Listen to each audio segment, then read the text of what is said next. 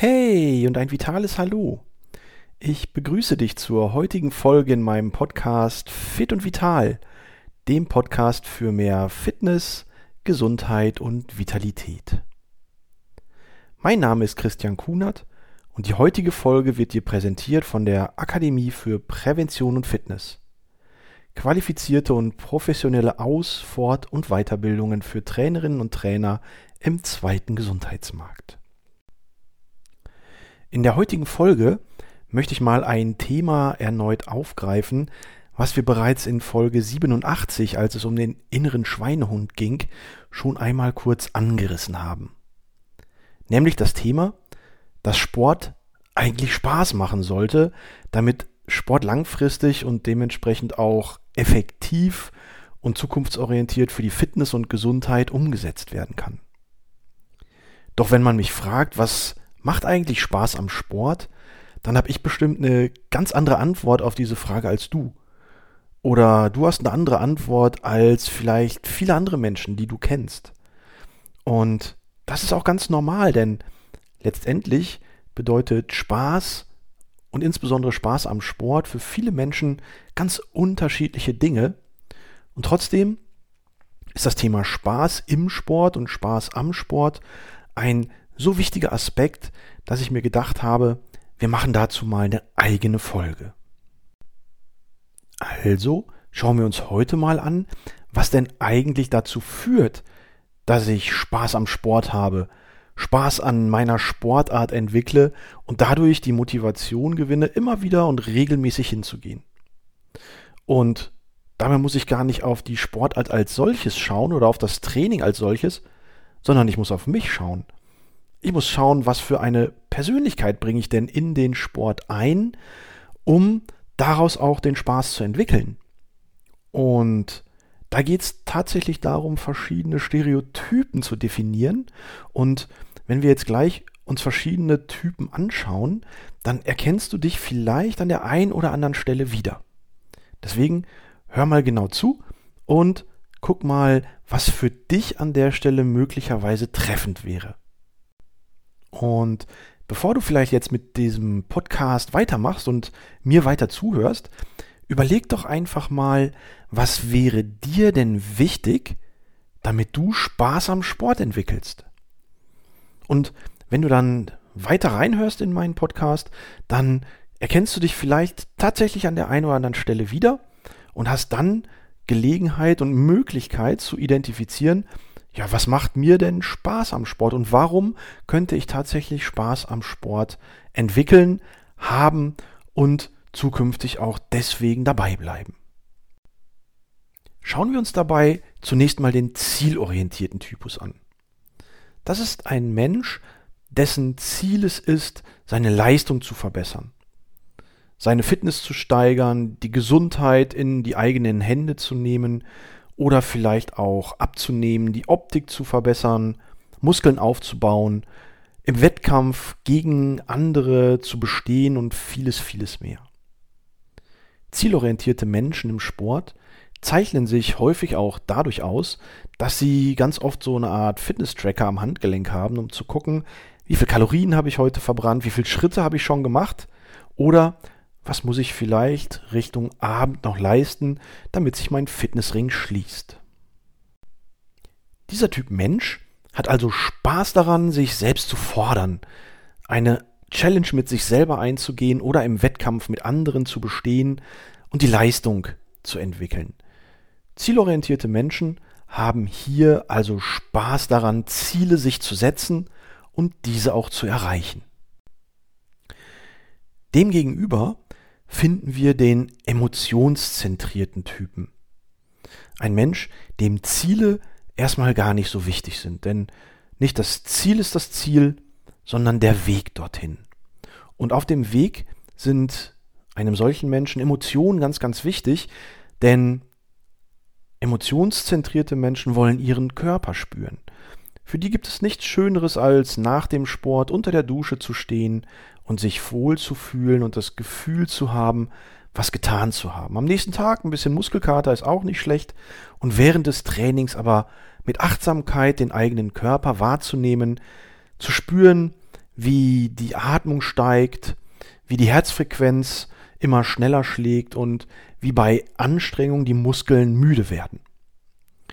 Hinzu kommt bei emotionszentrierten Menschen, dass sie gerne mit anderen zusammen Sport machen, sich gerne austauschen, vielleicht nach dem Training auch nochmal zusammensitzen, Cappuccino trinken, bevor man wieder auseinandergeht.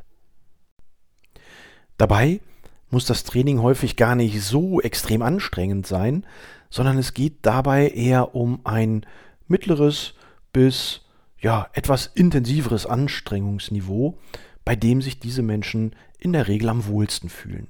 Ein bisschen schwitzen darf man durchaus auch. Nach dem Training angenehm kaputt sein und vielleicht anschließend noch einigermaßen fit für den restlichen Tag.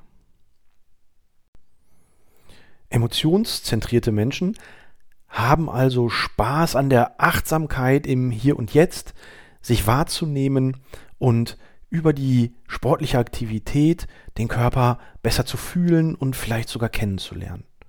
Hier sind so Sportarten wie Bouldern, Wandern, Klettern durchaus in der engeren Auswahl, aber auch so Dinge wie Yoga und Entspannungstraining ähm, sind für die emotionszentrierten Menschen ganz oft ein erstes Mittel der Wahl.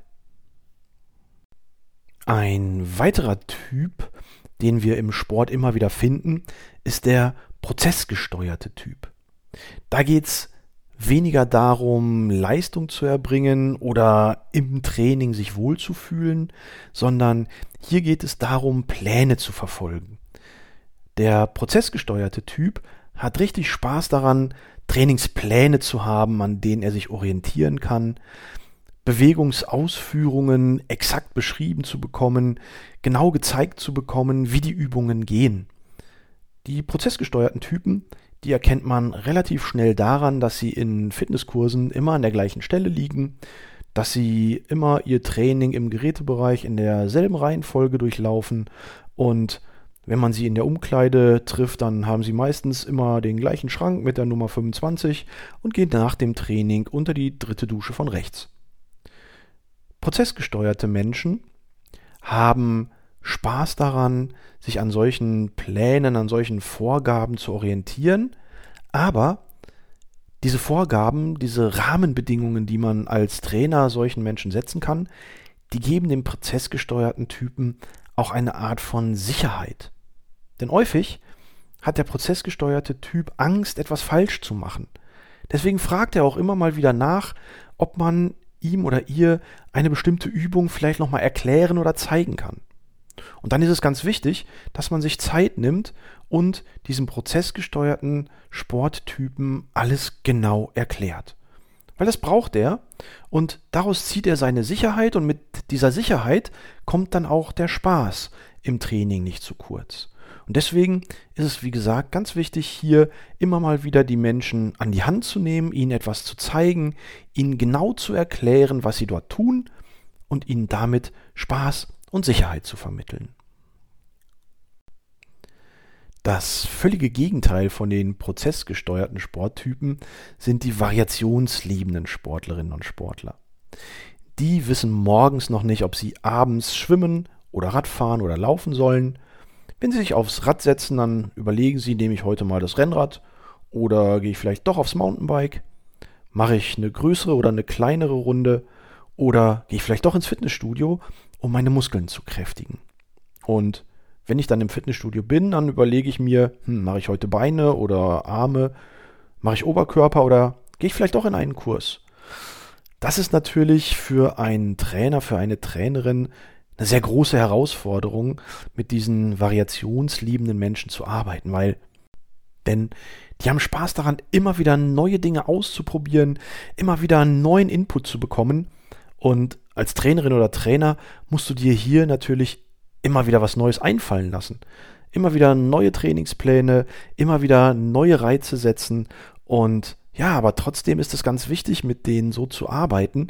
Und im Personal Training habe ich die Erfahrung gemacht, wenn du sagst, so, mein Lieber, heute machen wir mal ein Beintraining, ich habe dir zehn Übungen mitgebracht, davon kannst du dir sechs aussuchen, die wir gleich angehen, dann ist dieser variationsliebende Mensch auf jeden Fall abgeholt. Dann hat er das Gefühl, mitbestimmen zu können, auswählen zu können und daraus zieht er seine Freude, daraus zieht er seinen Spaß, seine Motivation und kommt garantiert mit neuen Ideen in der nächsten Trainingseinheit wieder zu dir. Ja, und all diese unterschiedlichen Stereotypen im Sport haben unterschiedliche motivationale Ansätze. Und als Trainerin und Trainer muss man natürlich genau wissen, wo triggere ich meinen Kunden, wo muss ich ihn möglicherweise so ein bisschen pieksen, um ihn aus der Reserve zu locken, um hier Spaß an der Bewegung, Spaß am Training und mit dem Spaß die Langfristigkeit ähm, irgendwie herauszukitzeln.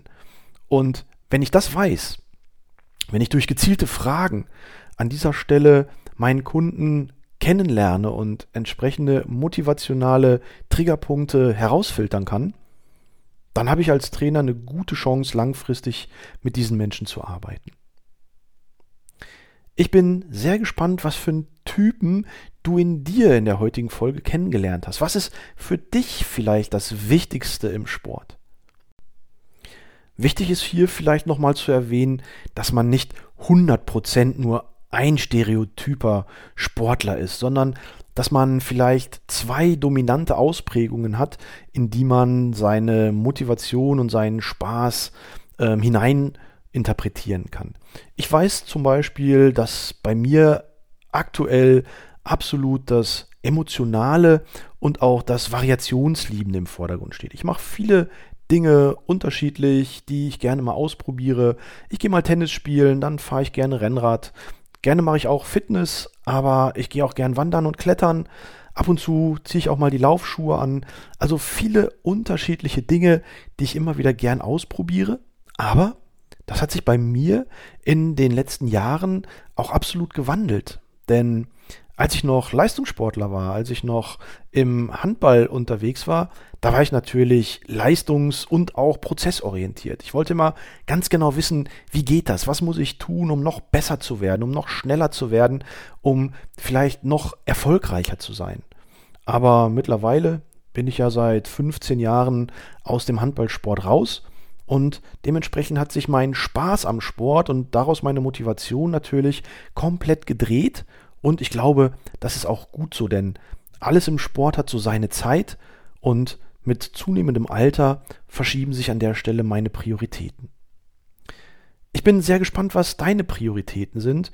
Und wenn du Lust hast, kannst du mir ja mal auf meinen Social Media Kanälen unter Kunert Gesundheit deine Erfahrungen schildern und dann freue ich mich von dir zu hören. Dein Christian Kunert.